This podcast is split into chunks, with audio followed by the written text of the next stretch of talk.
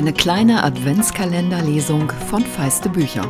Ihr Lieben, heute ist der vorletzte Tag dieser Adventskalenderlesung.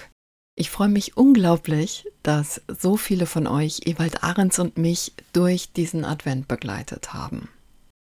Morgen könnt ihr, wie ganz am Anfang angekündigt, diese ganze Geschichte noch einmal am Stück hören oder einfach Türchen 24 öffnen, ganz wie ihr möchtet. Und ich habe da noch zwei kleine Überraschungen für euch. Freue mich also, wenn ihr da noch einmal einschaltet. Und jetzt geht's weiter. Türchen 23. Der Christbaum stand. Also, er stand wieder. Achilles hatte ihn nach dem ersten Schmücken so begeistert angenommen, dass er durch das Wohnzimmer geflogen war und wir dem Hund fluchend Scherben aus den Pfoten operieren mussten. Die großen Kinder Theo und Philly hatten ziemlich kühl auf das neue Familienmitglied reagiert, als sie für Heiligabend nach Hause kamen und Philly entdeckt hatte, dass der Hund ihr Bett eher als seines betrachtete. Aber nachdem Otto ihr von der Rettungsaktion erzählt hatte, schwieg sie höflich.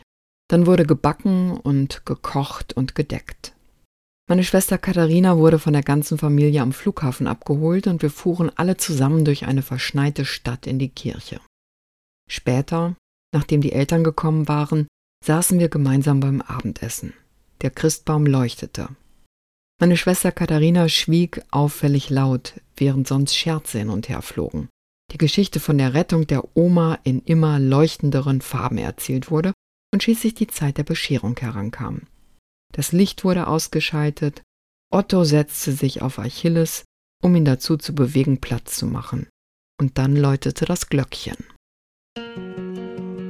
Ich hoffe, ihr übersteht diesen Tag ohne allzu großen Stress und wir hören uns morgen ein letztes Mal mit dieser Geschichte.